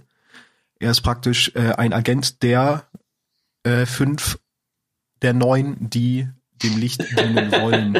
Alter, der Satz ist ja kompliziert. Der fünf der neun. Okay. Ja, der Satz ist super, ne? Genau. Ähm, außerdem haben sie so eine Art Allianz mit dem Riff, die, wenn ihr noch an letzte Folge denkt, wo ich ja so ein bisschen über die Geschichte der Erwachten gesprochen habt, allerdings jetzt so ein bisschen, ich will nicht sagen brüchig ist, aber die Loyalität der Neuen zum Riff wird angezweifelt, seitdem sie Skolas freigelassen haben, einfach so. Wenn ihr euch nicht mehr erinnert, hört letzte Folge. Oder wenn ihr es noch nicht wisst, hört letzte Folge. Kann man ja direkt mal Werbung für die letzte Folge machen. Mhm. Und Osiris hatte vor seinem Exil ein obsessives Interesse an den Neuen und traf sich wohl angeblich mal mit ihnen auf Europa. Osiris hat an allem ein obsessives Interesse. Natürlich, er ist Osiris. Ja. Genau, danach gehen wir über in die Riff-Kriege. Ähm, wir wissen ja noch, wenn wir uns an letzte Folge erinnern, dass Siwa Aido von einer unbekannten Partei getötet wurde, was ja erstmal Marasov in die Schuhe geschoben werden sollte. Dabei wurde ihr Bogen gestohlen und eine, selbst, eine seltsame Münze auf ihrem Körper zurückgelassen, auf ihrem Toten. Was man als Wehrgeld sehen kann. Habe ich mal nachgegoogelt. Wehrgeld ist äh, die Buße für die Tötung eines Menschen. Also damit du Buße tust, hinterlässt du dann praktisch Wehrgeld. Mhm. Und das deutet wohl darauf hin, dass die Neuen auch etwas mit dem Tod zu tun hatten. Ja, wenn man das, man kann sich ja, ähm, nachdem uns Xur auch früher mal Münzen gegeben hat, das ist quasi, und das ist die einzige Ort im Spiel ist, wo man irgendeine Art von Münze bekommen hat, das ist auch so ein Umkehrschluss. Ist die Parallele, Aha, genau, ist Münze, die Parallele auf jeden Fall da. Die Neuen. Ja. Genau, dann kommen wir zur Ankunft von Oryx und dem, äh, dem Krieg, nach dem besessenen Krieg. Ähm, Kurz nach der Schlacht vom Saturn, an der ja Marasov beteiligt war, wie wir wissen, debattierten die Neuen über ihr weiteres Vorgehen. Einige Mal waren der Meinung in dem Fall, dass Marasov durch ihren Angriff das alles nur verschlimmert hätte. Und nachdem Orex Riven korrumpiert hat, verfielen die Neuen in einem Rausch. Sie fingen an, die anderen Überlebenden, also die letzten Überlebenden Ahamkara zu töten, allerdings nur, damit sie nicht in Urix Griff fallen konnten. Uh, die Neuen also haben wohl wollten, eine, bitte? Die Neuen haben wohl eine, ähm, eine starke Verbindung zu den Ahamkara gehabt, was an der Wunschmagie liegt, weil die Wunschmagie auch einer der ähm, Möglichkeiten in Betracht, also als eine der Möglichkeiten in Betracht gezogen worden ist von den Neuen, ähm, um irgendwie sich von dieser Abhängigkeit zu lösen. Macht ja Sinn. Ist ja auf jeden Fall zumindest eine sehr mächtige ein sehr ja, mächtiges Instrument. Ne? Die Wunschmagie ja auch ein bisschen ähm, parakausal ist vielleicht sogar oder, oder unabhängig von diesen. Ich würde sogar sagen, eher nicht parakausal, sondern sogar äh, unabhängig von den beiden Grundmächten. Genau, genau. Scheint, so, ne? so wollte genau. ich sagen, ja. Das heißt, es wäre zumindest aus Sicht der Neuen so der einzige Weg gefühlt daraus. Weil wenn, wenn man nicht in diesem Yin und Yang Ding drin sein will, muss man halt eine dritte Macht nehmen sozusagen. Genau. Ich glaube aber ganz ehrlich, dass wir nicht, das ist noch nicht das letzte, dass wir von Aham gehört haben, das letzte Mal. Das glaube ich auch nicht. Genau, dann gehen wir weiter zu Forsaken. Ähm, während des dritten Besuchs von uns Hütern auf dem Thron von Marasov konnten wir ein Gespräch Okay. Bevor du zu Forsaken kommst, ähm, kommt die rote Schlacht. Ah ja, gut, die habe ich ausgelassen, warum auch immer. Ähm, wenn sich, also ich habe mir das ganz oft gefragt, als ich das gespielt habe, ähm, warum ist eigentlich äh, Dominus Gaul so einfach äh, auf die Erde gekommen? Weil wir Hüter fliegen doch kreuz und quer durchs Sonnensystem. Ja. Antwort, einer der Neuen war verantwortlich dafür, dass er sowohl die Hüter als auch die City, äh, die, die letzte Stadt geblendet hat oder ähm, ähm, ja doch geblendet hat, dass, dass, äh, dass die Ankunft der Rotlegion überhaupt möglich gemacht hat. Okay. Ähm, sein Ziel war von dem einen der Neuen, dass er lernt quasi, wie man das Licht benutzt durch Domino Skull, weil er gemeint hat, ah, Moment, er hat es vor, vielleicht kann ich mir daraus äh, oder können wir uns daraus Nutzen ziehen und selber wissen, wie wir das Licht nutzen, um uns aus dieser Abhängigkeit zu lösen. Ähm, aber das Mitglied der Neuen ist eben ähm, schwer bestraft worden dafür, da die Ankunft von Domino Skull ja leider auch dazu geführt hat, dass die Allmächtig ins Sonnensystem gekommen ist, mhm. was bei einem Erfolg von Domino Skull ja das komplette Sonnensystem zerstört hätte. Und, Und damit die Lebensgrundlage der neuen. Keine genau. neuen, genau. Ja. Also eigentlich hat's wieder das Ding mit eigentlich guter Absicht, aber irgendwie schlechter Weg dahin, ne? Richtig. Der Weg in die Hölle ist mit guten Absichten gepflastert. Genau. Okay, jetzt komme ich zu dem anderen. Während des äh, dritten Besuchs von Hütern auf dem Thron von Marasov können wir in ein Gespräch zwischen ihm, äh, zwischen dem Abgesandten und ihr beiwohnen. Ähm, dabei stimmt sie einem äh, den Bedingungen eines Aktivpostens, der jenseits des Grabes der ersten Flotte stationiert werden soll, zu. Und nach dem Gespräch warnt sie uns davor, dass wir uns nicht auf die Machenschaften der Neuen einlassen sollen, da diese niemals enden würden. Fand ich auch einen ganz interessanten Hint. Mhm. Genau, dann haben wir noch ich glaube, relativ viel Input oder mit dem zweiten Charakter, der zu den neuen gehört, relativ viel in des Jokers Wildcard zu tun, nämlich mit dem Vagabunden. Mhm. Äh, der Warlock Aunor Mahal überwachte den Vagabunden und bekam ein Gespräch zwischen ihm und den Neuen mit. Hier zeigten die Neuen dem Vagabunden eine Vision, wie das Universum von der Dunkelheit verzerrt wird, gefolgt von einer, in der das Universum von Licht durchdrungen ist. Danach da oder daraufhin tadelte der Vagabund die Neuen dafür, ihn auf ihre Seite ziehen zu wollen. Was natürlich den Neuen nicht gefällt, getadelt zu werden. Sie versuchen dadurch, äh, daraufhin durch Überhitzung seines Gehirns ihn zu töten. Allerdings wehrt er den Angriff ab, indem er das Licht nutzt, was ihm innewohnt. Er ist ja auch ein Hüter. Genau. Um äh, grundsätzlich noch so nebenbei können wir, das habe ich, warum habe ich das dazu geschrieben? Egal. Wir können bei Xur die erwerbbaren Einladungen der Neuen ja kriegen, um dann noch Gesprächen zwischen Neuen, den Neuen und ihren Abgesandten mitzuhören. Mhm. Das, ähm, Habe ich das dazu geschrieben, weil das da erst eingeführt wurde? Nee, ja, ja, doch, länger, da, das, ist, das ist erst gekommen. Da gab es quasi bei Xur ah, immer eine wöchentliche okay. Quest. Man musste dann immer irgendwie erst Mobs töten und dann und hat man irgendwelche irgendwie... Bosse, ne? Darüber Materialien ähm, sammeln doch, ne? Ja, und dann hat man entweder eine Mission bekommen und musste mhm. quasi in dieses ähm, Ach stimmt, das stand ja in Verbindung, genau, ja, das stand ja in Verbindung mit dem anderen Modus. Oder kam direkt in diesen komischen Ort, wo dieses Riesengesicht der Emissärin, wie auch mhm. immer, also es waren sehr abgedrehte. Also grundsätzlich ist dieses, ist dieser ähm, unbekannte Ort, den die Neuen haben, dieser Unknown Space, also dieses Reich der Neuen, ist ein sehr abgedrehter Ort. Ja, das stimmt ähm, oder einen dieser äh, Punkte nennen in der Beschreibung, also die, die Emissärin sagt quasi, hey, der Drifter ist einer von dreien, die sich ähm, von ihrer Ursprungsnatur aus verändert haben. Ich habe jetzt nur den englischen Text im Kopf, ich muss es jetzt ein bisschen für mich selber interpretieren.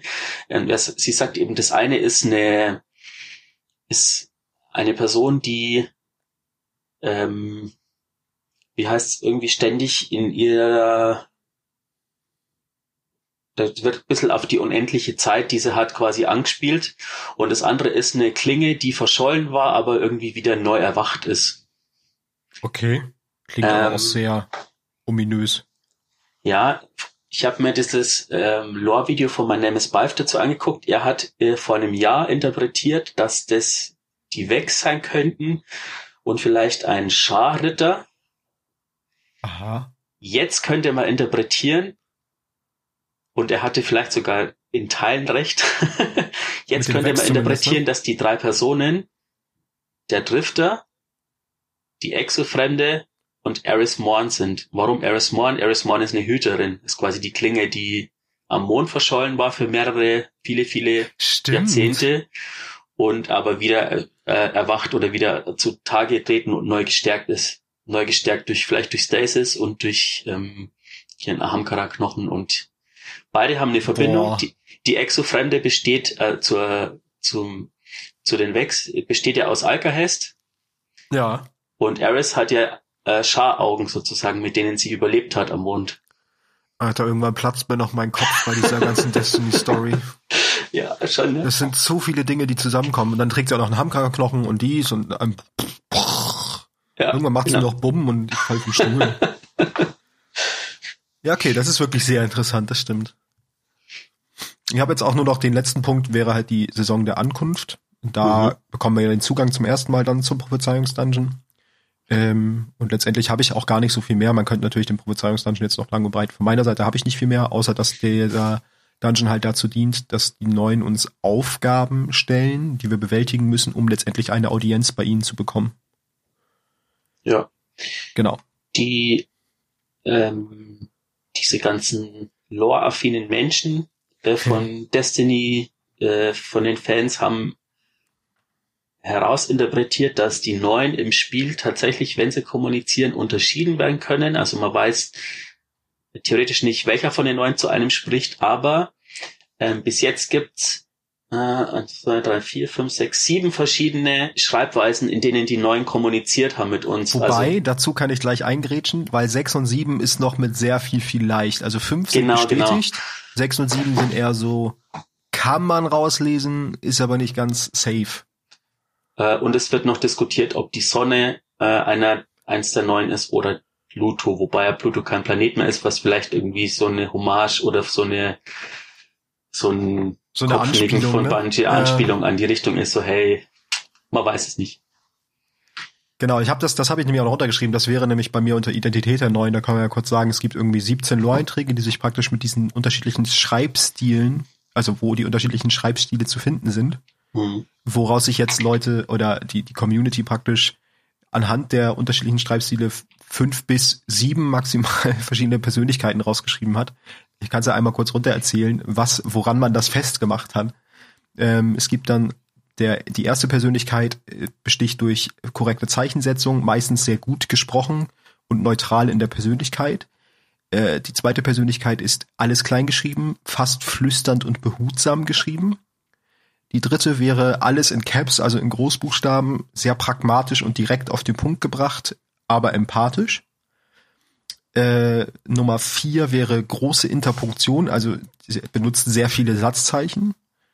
Gut gesprochen, aber direkt auf den Punkt, gefühlvoll und eindringlich. Die fünfte Persönlichkeit wären Großbuchstaben mit Leerzeichen zwischen jedem Zeichen. Ich habe das nur kurz gelesen und dachte so, wie anstrengend zu lesen. Ja schreibt er widersprüchlich und sarkastisch, empathisch und eindringlich. Und jetzt kommen nämlich die beiden, die so ein bisschen vielleicht sind, weil eigentlich ist der sechste wie der erste sehr ähnlich. Mhm. Und der siebte ist wie der fünfte, nur dass er zusätzlich sehr viele, sehr viel Interpunktion, also Satzzeichensetzung benutzt. Genau. Das wäre das dazu. Ich möchte Ansonsten nicht wissen, hätte ich, wie die anderen sprechen. Ja, Genau, ansonsten habe ich zu der Identität der Neuen, dass wir lange Zeit gar nichts wussten. Ähm, und dann wurde das Wissen über sie durch Grimoire, durch die Grimoire-Karte Ghost Fragment Legends 2 erweitert. Wobei hierbei auch sehr widersprüchliche Hinweise. Also Bungie mag es, im Zuge der Neuen mit widersprüchlichen Sachen zu kommen. Ich habe so ein paar rausgeschrieben. Also es war so eine Liste von, von Informationen, die man wohl im Zuge da bekommen hat. Und das, das widerspricht sich halt alles. Da kommt man von über Überreste Dunkelheit, die durch das Opfer des Reisenden gebrochen wurden, sind die neuen, zu ehemalige menschliche Kolonie, die einen Pakt mit einer außerirdischen Macht schloss, über oh. uralte Leviathan-Intelligenzen, die von Europa oder Titan stammen, was wieder dazu führen, äh, dazu passen würde, dass sich Osiris irgendwann auf Europa mit denen getroffen hat. Dann heißt es, dass sie angeblich die allerersten Erwachten sind, ähm, weil angeblich wohl auf der Young Levi auf dem Schiff genau neun Besatzungsmitglieder fehlten, nachdem sie in Distributary angekommen sind. Äh, dann kommt noch sowas wie, ist eine virale Sprache der reinen Bedeutung. Wohl ist wohl ein Konzept, was Xur vertraut ist. äh, oder Abdrücke einer transzendenten Entität, die nach ihrer vollständigen Zerstörung zurückbleiben. Also eigentlich haben wir da gerade eine Tüte aus allem. Genau. Okay. Das habe ich noch dazu. Ja, das ist so, das sind so Dinge, also man möchte es auch gerne vielfältig und geheimnisvoll halten, wenn es ja. um die neuen geht. Äh, was habe ich noch? Ah ja, genau. Sehr lustiger Fakt noch, was die Abgesandten selber über die Neuen sagen. Also die Abgesandten der Neuen sagen, äh, dass man auf die Neuen treffen kann, entweder durch aktives Suchen der Neuen oder auch einfach durch Nichtstun und nicht mal bewusst dann auf sie treffen weil die Neuen wohl überall und nirgends sind, was halt wieder dazu passt, dass sie ja alle Lebewesen durchdringen, weil sie mit dieser dunklen Materie verbunden sind, mit ja, den die, Lebewesen. Die, die dunkle Materie zieht sich wie Fäden durch alles. Wir sind quasi wie so ein Spinnennetz verbunden mit den Neuen. Ja. Oder wie Marionetten. Nein, das hat er jetzt nicht gesagt, aber egal. Äh, genau, und dann habe ich noch als kleinen als kleinen Fact, die Kabale nennen sie En-Need ist ein englischer Begriff, und beschreiben sie als gleichzeitig gefangen und ausbrechend. Was halt auch wieder dieses überall und nirgends, ne? Also diesen ja. Widerspruch darstellt. Genau, Mitglieder der Sonne haben wir ja gesagt, äh, vielleicht die Sonne, äh, Mitglieder der Neuen, vielleicht die Sonne, Merkur, Venus, Erde, Mars, Jupiter, Saturn, Uranus und Neptun. Ja. Ennead ist quasi, äh, kommt aus dem griechischen Enneas und bedeutet eine Gruppe von neun sozusagen. Ah, okay. Sehr gut. Ja, Agenten kennen wir Xur und die Emissärin Ohren und halt als äh, und den netten Vagabunden. Das wär's von meiner Seite dazu. Der Vagabund hat uns vorgeschlagen in der Season der Ankunft, hey, ähm, die Pyramiden sind da, lass uns doch einfach mal die Neuen fragen, was ist eigentlich die Dunkelheit? Und das haben wir auch gemacht in dem Dungeon, die Prophezeiung. Wir machen uns auf, stellen genau diese eine Frage und die Emissärin gibt uns quasi als Antwort, dass die Prophezeiung quasi die Antwort auf unsere Frage ist. Und wenn wir den Dungeon durchlaufen, ähm, erleben wir aber nicht nur die Antwort auf die eine Frage, sondern vielleicht eine Antwort auf viele Fragen, die gestellt oder nicht gestellt worden sind oder viele Ausblicke auf Sachen, die passieren. Ähm, mit der Prophezeiung äh, von Anfang an, wir kommen rein, ähm, es fängt ihn wieder auf dem Schiff von Drifter an, dem, was nicht im Deutschen heißt, im Englischen ist Derelict. Da gehen wir durch das Portal in dieses Reich der Neuen, ähm, in diesen Dungeon am Anfang. Sind wir in einem Tunnelsystem ähm, mit einer verschlossenen Tür und vor der Tür sind zwei Plattformen mit einem hellen Licht und einem dunklen Licht. Wenn wir die Mobs töten, stellen wir fest, dass die Ritter helle oder dunkle Partikel fallen lassen. Und es hängt davon ab, ob wir uns im Hellen befinden oder im Dunklen befinden. Also wenn unter der Hüter im Hellen steht und wir töten den Ritter, lässt er helle Partikel fallen. Wenn unser Hüter im Dunklen steht und den Ritter tötet, lässt er dunkle Partikel fallen. Was, ja tatsächlich, also schon, allein dieser Umstand sagt ja schon viel aus, oder? Genau, da kann man schon, wenn man das auf die Metaebene betrachtet, auf der Metaebene betrachtet, dann kann man da schon viel rausziehen. ja, ist halt, je nachdem, wo ich mich befinde als Hüter, also zu welcher, mit welcher Macht ich äh, paktiere, hat es Auswirkungen auf mein Handeln. Das wäre jetzt meine Metaebene-Aussage, die sich alleine aus diesem ersten Encounter ablesen lässt. Und eigentlich könnte man jetzt schon ähm, rausgehen aus der Prophezeiung aus dem Dungeon, weil man ja, hat stimmt. eigentlich jetzt schon die Antwort bekommen, die sich durch die kompletten Dungeon zieht. Und zwar dass diese erste Tür kann man nur öffnen, indem man hell und dunkel miteinander benutzt sozusagen. Ja, nur mit einem kommt man nicht weiter. Genau.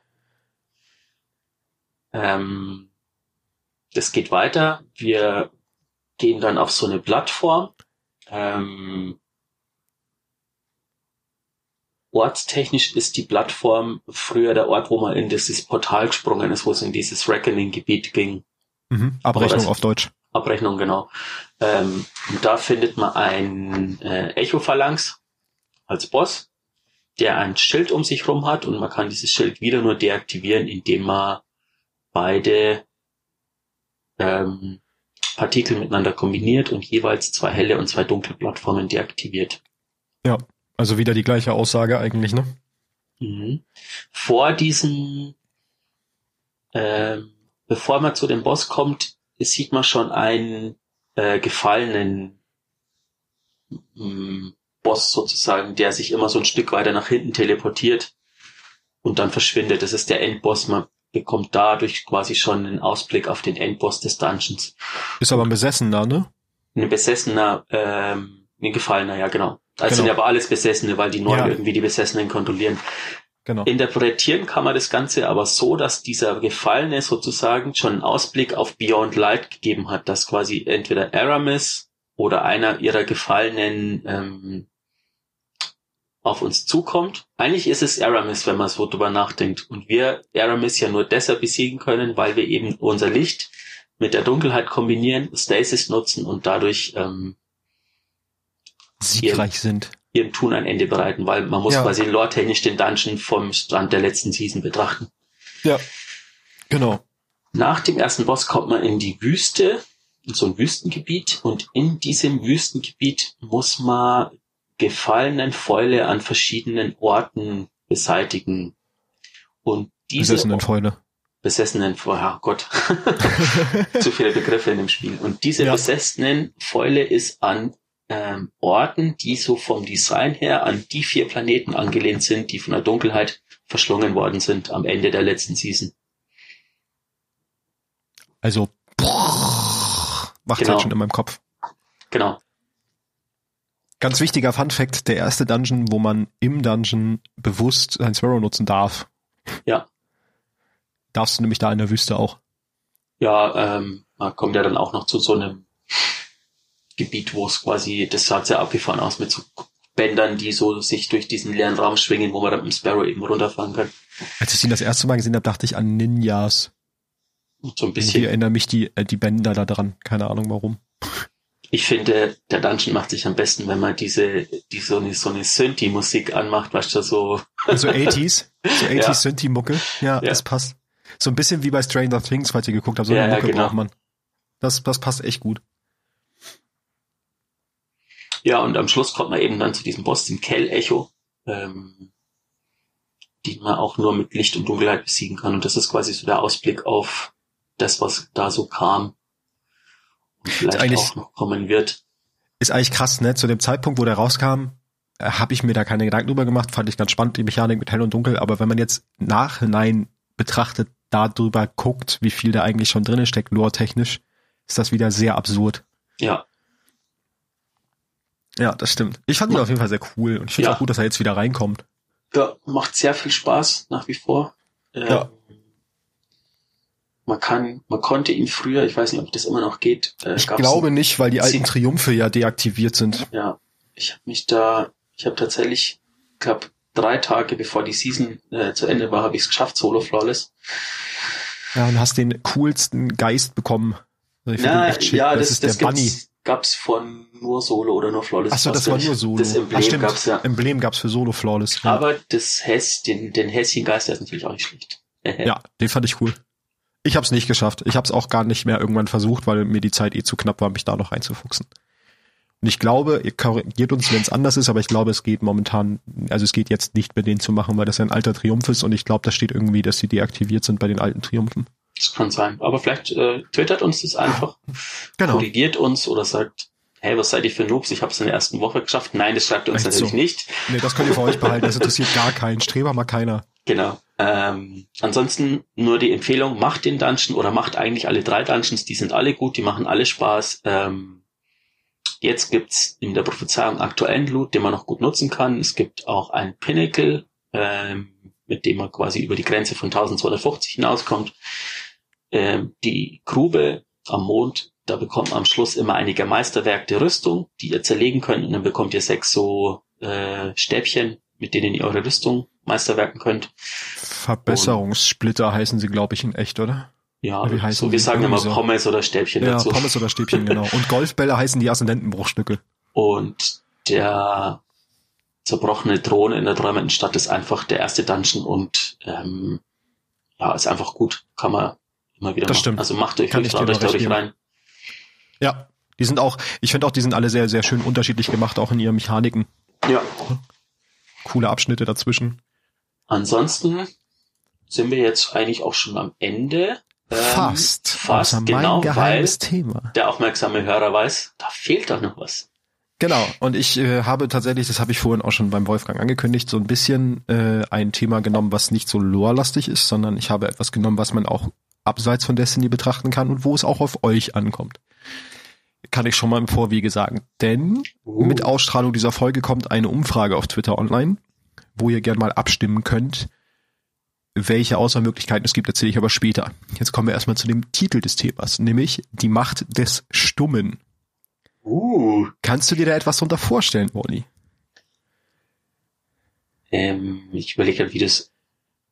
Nee, ja, vielleicht. also es geht praktisch, ich habe mir mich so ein bisschen damit beschäftigt, ähm, ob ein stummer Charakter in einem Videospiel der eher dafür sorgt, dass man sich immersiver in das Spiel hineinfindet, ah. oder ob man in, letztendlich ein Identifikationsproblem bekommt mit dem Charakter. Denn, und da schlage ich die Brücke zu Destiny, unser Charakter war ja eine sehr, sehr lange Zeit stumm. Er ja. hat ja nur über den Geist gesprochen, er hat ja nicht selber gesprochen. Und nee, das, er, er, wurde wieder stumm. In, in Destiny 1 hat er tatsächlich. Genau, das gesprochen. kann ich halt nicht sagen, weil ich habe Destiny 1 nee, nie nee. gespielt. Und das ist ja, vielleicht ja, dann klar. der interessante Part, weil ich habe den Charakter nur als stumm kennengelernt. Eben. Und deswegen war für mich dann der Punkt, wo er das erste Mal gesprochen hat, nämlich in der Forsaken-Erweiterung. Falls ihr die Story nicht gespielt habt, kommt jetzt eine kleine Spoilerwarnung, aber Spezi. ähm, und zwar nachdem Kate gestorben ist, sagen wir jetzt zum ersten Mal ein paar Sätze. Und das hat für mich damals war dieser Moment einfach sehr viel epischer, als der Charakter ges gesprochen hat. Arkansas ähm, gehört mir. Genau, das war das, also ein Racheausspruch, was diesen Racheausspruch noch so viel deeper gemacht hat. Ja. Und jetzt, im, zuletzt hat er ja dann auch ein paar Mal gesprochen, ne, in, den, in der aktuelleren Zeit aber immer noch sehr wenig, also er spricht nicht viel. Und andersrum hat das aber vielleicht, also es hat ja Vor- und Nachteile, sich für einen stummen Charakter zu entscheiden. Ich habe jetzt mal so ein paar Pros und Kontras aufgezählt, die aus meiner Sicht kommen und dann würde mich mal deine Sicht interessieren, Wolfgang, wie du dazu stehst, wenn ein Charakter im Videospiel oder speziell jetzt auch ja. dein Destiny-Charakter stumm ist. Ähm, für mich Pro, äh, es gibt das, was ich gerade erwähnt habe, wenn der dann irgendwann vielleicht doch mal spricht, dem Charakter einen sehr viel dramatischeren Auftritt, was ja jetzt auf unseren Destiny-Charakter zutrifft.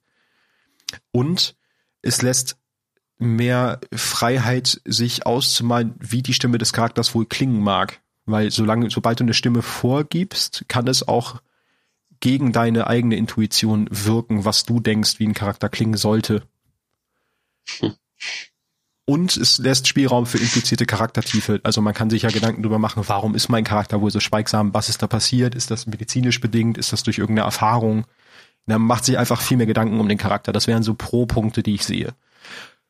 Contra, am Anfang natürlich erstmal, hä, warum spricht denn der nicht? Einfach so diese Fragestellung, hä, warum redet der nicht? Was ist denn da los? Und das muss ich sagen, hatte ich bei meinem Charakter in Destiny auch. Es gibt da gab so manche Momente, die irgendwie ohne Sprache, das habe ich auch als nächsten Punkt, manche Situationen wirken ohne Sprache schnell befremdlich. Also mhm. in dem, so dass du denkst, hä, da hätte ich doch schon lange was drauf geantwortet. Der kann ja nur stumm daneben stehen. So. Ähm, und das kann wiederum dazu Probleme mit Identifizierung mit dem Charakter führen. Und ich hatte tatsächlich bei meinem Destiny-Charakter beides. Aber wie war es denn bei dir? Ist spannend, weil, also ähm, muss ich jetzt gleich mal ein Fun Fact loswerden. Ähm, durch die Covid-19-Epidemie ist es so, dass mit Beyond Light im Englischen alle, hm, ich glaube nur, weiß nicht, ob es alle männlichen Charaktere sind, vielleicht sind es auch alle weiblichen, nur noch einen Synchronsprecher haben. Vorher hat jedes Volk quasi seinen eigenen Synchronsprecher vom, ähm, äh, vom Charakter gehabt, von dem Hüter. Ah, okay. Und jetzt haben quasi alle die gleiche Stimme, weil die halt einfach nicht mehr alle Sprecher buchen konnten oder es vielleicht auch zu teuer war oder irgendwie durch dieses ähm, und mir ist es nicht aufgefallen, weil ich es wahrnehme, ist es nämlich tatsächlich die Exo-Stimme, die jetzt alles spricht, äh, weil ich momentan ja mein Exo spiele. Ähm, aber andere haben sich tatsächlich an der Tatsache gestört, dass der Hüter auf einmal eine andere Stimme hat, weil er ja jetzt mehr gesprochen hat in der Erweiterung. Ja, das ist dann zum Beispiel auch wieder so ein Ding, wenn er einmal eine Stimme hat und die Stimme fällt weg und du kriegst eine neue Stimme, dann kann es halt auch ganz schnell zu Problemen führen, ja. Ja, ich finde es ein super Thema, ähm, vor allem in Destiny, weil es ist ja nicht nur so, dass wir nicht sprechen, sondern wir haben ja noch jemand, der für uns ganz oft spricht, und zwar ist es genau. unser Geist. Und das ist jetzt die Frage, ist es unser Hauptcharakter? Ist es, ist, oder ist vielleicht gehört sogar der Geist zu unserem Charakter? Muss man das als Einheit betrachten? Ähm, und ich finde, dadurch haben sie aber auch einen ganz, also dadurch hat äh, Bungie einen sehr netten Kniff gewagt, weil dadurch, dass der Geist ja für uns spricht, wirken halt viele Szenen auch nicht so awkward wie einfach nur mit einem stummen Charakter. Also ich habe auch schon andere Videospiele gespielt und dazu ziehe ich jetzt die Brücke auf andere Spiele, wo der Charakter einfach keine Sprache hatte und ja. dann aber auch ganz doof gekünstelt wirkte, weil der einfach in so einer Unterhaltungssituation einfach nichts gesagt hat. Ich muss da sofort an Zelda denken, weil Link spricht einfach nie irgendwas. Ähm, das letzte Zelda Breath of the Wild wird dadurch nämlich noch merkwürdiger, weil sämtliche anderen Charaktere auf einmal, also es ist das erste Zelda mit Voice Acting sozusagen. Mhm. Und es ist schon manchmal komisch, wenn du halt so Sequenzen hast, wo jemand mit dir spricht, aber du halt einfach nicht antwortest. Ja, das ist halt, das, das macht das Ganze sehr befremdlich, finde ich. Also ja. das stört dann auch irgendwie bei der Identifizierung. Ich finde das einen sehr spannenden Punkt, warum man sich dafür entscheidet auch und was das für Auswirkungen hat. Und genau in dem Zuge würde ich halt als noch eine Umfrage auf Twitter ist dann online, wenn ihr diese Folge hört, ähm, wo ihr mal eure Meinung dalassen könnt. Ich werde da so einige mögliche Antworten äh, vorgeben für die Dings und ansonsten, wenn eure nicht dabei ist, schreibt ihr einfach darunter, was ihr davon haltet, weil mich das mal interessieren würde, was unsere Zuhörer davon denken. Mhm. Genau, aber das war's auch mit meinem geheimen Thema. Ist heute mal so ein bisschen andere Art, nicht so sehr Destiny bezogen zwar auch, aber halt auch allgemein anwendbar. Aldrin Soft gehört mir. sehr schön, schöner Abschluss. Genau, da würde ich sagen, wünschen wir euch jetzt schon mal schöne Weihnachten. Weil das ist ja dann bald schon. Und Backt wir hören uns dann. Kekschen. Genau, wir hören uns dann und äh, kommt gut ins neue Jahr, weil wir hören uns ja erst wieder im neuen Jahr. Genau. Von daher verbringt schöne Tage, bleibt gesund. Das ist, glaube ich, das Wichtigste, was man momentan sagen genau, kann. Bleibt gesund. Ähm, haltet euch ein bisschen an die Regeln, dass wir das Ganze in den Griff kriegen. Muss man eigentlich nicht sagen, aber scheinbar muss man es sagen. Ja, ich finde, so man kann es schon erwähnen, auf jeden Fall. Ansonsten. Wenn ihr Fragen, Anregungen, Kritik unter d2lorecast.